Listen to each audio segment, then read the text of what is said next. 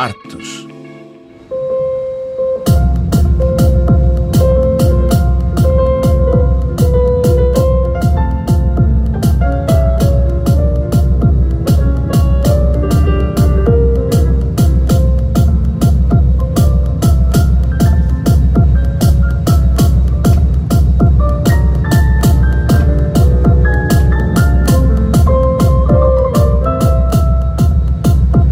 Coreógrafo e bailarino português Marco da Silva Ferreira investiu vários espaços urbanos de Lyon e tirou a dança das salas habituais durante a Bienal de Dança que decorre até 30 de setembro.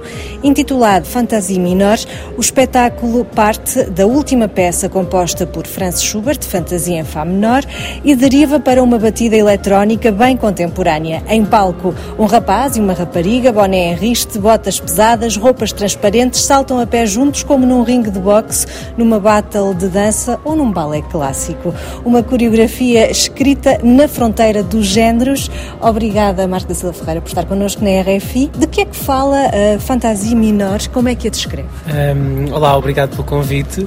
Fantasia Minor foi um convite do CCN de Camp para eu trabalhar com estes dois jovens bailarinos, porque tínhamos um, uma história, um caminho em dança muito comum, próximo das danças urbanas e das danças de rua. E um, ao conhecê-los um bocadinho melhor, percebi que eles eram um bocadinho como irmãos e que tinham uma relação fraternal muito grande.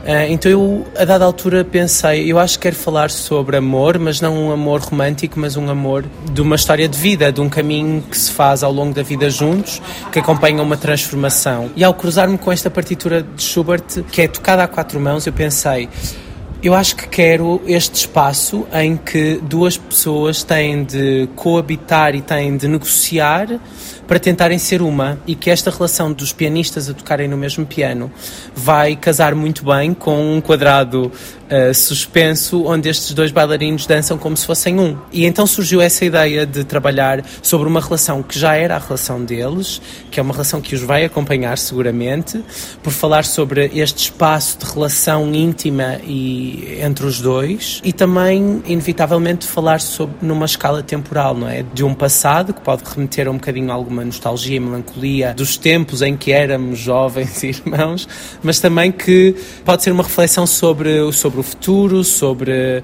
dois irmãos, dois amigos que refletem sobre a vida já quando forem muito velhos. E parte da parte mais clássica, mais melancólica, digamos uhum. assim, e entra depois um pouco numa espiral eletrónica, mas nunca abandonando o clássico melódico e quase o melancólico. O que é que o levou a fazer estas pontes? Estes bailarinos são bailarinos contemporâneos, vivem hoje e para mim é importante que o léxico que eles estavam a fazer de corpo, de dança, de, de linguagem, uh, fosse essa. Daí querer cruzar esse movimento que às vezes é muito mais marcado, staccato, com mais impacto, um movimento se calhar às vezes mais grotesco, com mais groove, que fosse cruzado com um lugar mais sublime ou que pudesse refletir uma, uma leveza ou uma suspensão. Então, ao trabalhar com umas botas que são pesadas, que obrigam o corpo a evidenciar esse peso, ao mesmo tempo, essas botas são um elemento onde eles se colocam em pontas e em desequilíbrio e que dependem um, um do outro a partir desse desequilíbrio, para mim foi a relação perfeita entre a brutalidade e ao mesmo tempo uma brutalidade que com outros olhos se pode aparentar como vulnerabilidade, vulnerabilidade e, e, e dependência.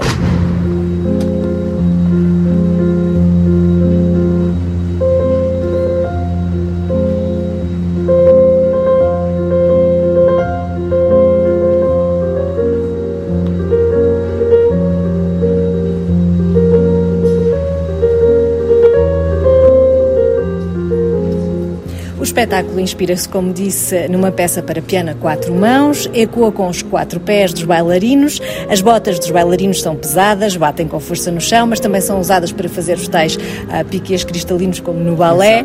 A dança para si é este espaço de liberdade é que é preciso descodificar e tornar acessível para todos. Eu gosto particularmente de trabalhar com os limites e trabalhar com as fronteiras e trabalhar com eh, os contornos. Para mim é muito, muito interessante pensar a dança assim. Uh, mais do que pensar na representação ou na figuração em palco de uma dança que existe no exterior, para mim é muito mais interessante pensar qual é o contramolde, qual é aquela coisa que está à volta desta dança que aparece, por exemplo, nas ruas e usar as ferramentas que forem necessárias para testar esses limites, para definir esses contornos e às vezes é para esbatê-los, outras vezes é para evidenciá-los, para os questionar, mas sim, a dança é esse lugar em que nós nos colocamos em, num ponto de encontro. Caímos em lugares comuns para os questionarmos porque desejamos o encontro com qualquer coisa que há uh, na periferia. É por isso que este espetáculo é também feito em espaços urbanos, neste caso foi no hall de uma universidade, mas também o fez noutros espaços da cidade e também é um, é um espetáculo gratuito, é para torná-lo também mais acessível ao encontro de uma certa ambição política da uhum. dança ser para todos. Sim, o convite partiu logo de um projeto que se chama Todo o Terreno. A proposta inicial era logo sabendo que pode ser interior, pode ser exterior, pode ser jardim ou cidade, portanto, isso era um ponto assente. Interessou-me muito sair do teatro e do espaço do palco diretamente, porque da caixa escura. Da caixa escura, porque a dança precisa de ocupar outros sítios, outros corpos precisam de ocupar a dança e esta relação de pegar no Schubert e mixá-lo com DJ e torná-lo eletrónico pode ser muito mal visto por puristas da música, mas para mim interessa-me também ir a esses lugares, ir a lugares do que está estabelecido, do que é que é erudito. Não é fazer chegar aquilo que é dito erudito à rua ou aos, a outros sítios, é que esses sítios ocupem também os lugares eh, que são tidos como cristalizados. O Marco da Silva Ferreira começou por se formar em danças de origem afro-americana. Um, nos últimos anos centrou-se muito em elementos de clubbing. O seu percurso ecoa muito com a ambição da dança contemporânea, que vai beber às contraculturas, a, esses, a essas zonas periféricas que tenta uhum. incluir no seu espaço.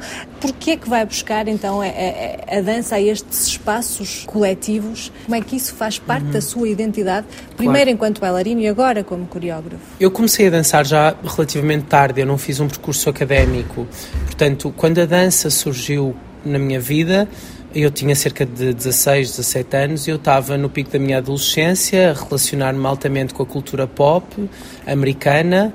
O MTV estava a entrar na televisão e claro que toda essa cultura é uma cultura muito afrodescendente e foi através do prazer da dança e do prazer de mexer dentro deste contexto, desta estética, que eu me descobri como bailarino e que as minhas referências acabaram por ir, ir sempre cada vez se aprofundando. Uh, é claro que à medida que nós vamos crescendo, uh, o que é mais imediato acaba por um, diluir um bocadinho e eu fiz outras formações e entrei noutros estilos e noutros pensamentos, mas o que me motivou a dançar, na verdade, foram estas danças pop americanas e agora, como coreógrafo, eu sou mais crítico sobre de que forma é que essas informações chegaram até mim, como é que chegaram, porque é que chegaram, questionar um pouco como é que um adolescente cria identidade pessoal tão desconectada, como aconteceu no meu caso, se calhar até às vezes uma identidade uh, portuguesa, não é? Uh, e se calhar conheço melhor códigos que são os americanos do que propriamente os meus regionais.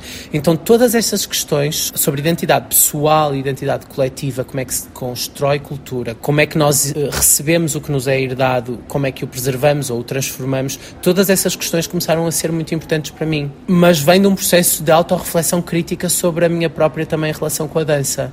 Então, eu acho que o meu trabalho como coreógrafo centra-se aí numa, numa tensão entre o meu percurso e a geopolítica, sobre a dança que eu faço e o contexto onde essa dança surgiu, sobre informação, sobre conhecimento, sobre identidade coletiva, sobre comunidade. Se calhar, porque em parte eu senti falta de pertencer a uma comunidade e perceber o que é que era uma identidade coletiva real eh, no dia a dia, então tive de ir beber a outros sítios. Nessa geopolítica da dança, o Marco agora é artista residente um, em Lyon. Como é, que, como é que vai acontecer este hum. processo? O que é que isto traz para si também? Eu sou artista associado em Lyon de 2023 a 2026. São três anos onde eu vou poder ter o apoio da Maison de la Danse e da Bienal para propor projetos, para fazer pesquisa, para entrar em contato com públicos amadores, públicos profissionais, para apresentar espetáculos em palco e fora de palco, para lecionar workshops. E isto tem sido uma coisa que tem acontecido já no Porto desde 2018, 2019, depois em Caen através do CCN e que concluiu-se com a criação deste projeto que acabaram de ver e que agora ter esta possibilidade de uma plataforma que apoia o trabalho, que acredita, acho que é um privilégio gigante como artista e estou muito contente com poder executá-lo, por poder perceber também que existe uma missão nesta estrutura em questionar onde é que estamos, quem são os artistas, em reunir os artistas, em encontrar públicos e fazer parte disso e ter o convite para fazer parte disso, o, o prazer e, e, o privilégio de ter esse convite, é, é ótimo. Eu vou poder criar objetos que gosto, vou poder encontrar-me com outros artistas franceses e não só, portugueses também. E, portanto, também é uma validação, uma legitimização que eu às vezes até tenho um bocadinho de receio se não é demasiado confortável. Mas pronto, são questões que ficam. E para terminar, em outubro vai apresentar o Carcaça, também em Lyon.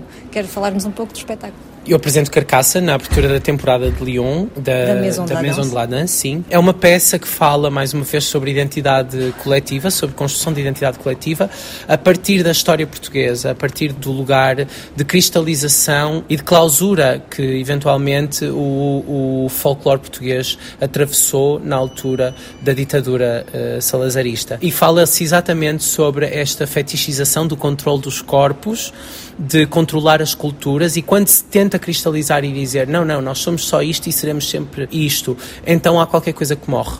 E quando nós deixamos de nos questionar e de ter a capacidade de olhar com algum sentido crítico para aquilo que somos, como eh, indivíduo, mas sobretudo como coletivo, eh, então há qualquer coisa que se perde de identidade. E, e fala sobre estes limites, sobre estas fronteiras, sobre muros e definições que se levantam e que necessitam de ser sempre questionadas e às vezes deitadas abaixo para reerguer. Muito obrigada, Marco da Silva Ferreira, o coreógrafo português que apresenta Fantasia Menor na Bienal de Dança de Lyon. Muito obrigado, é um prazer.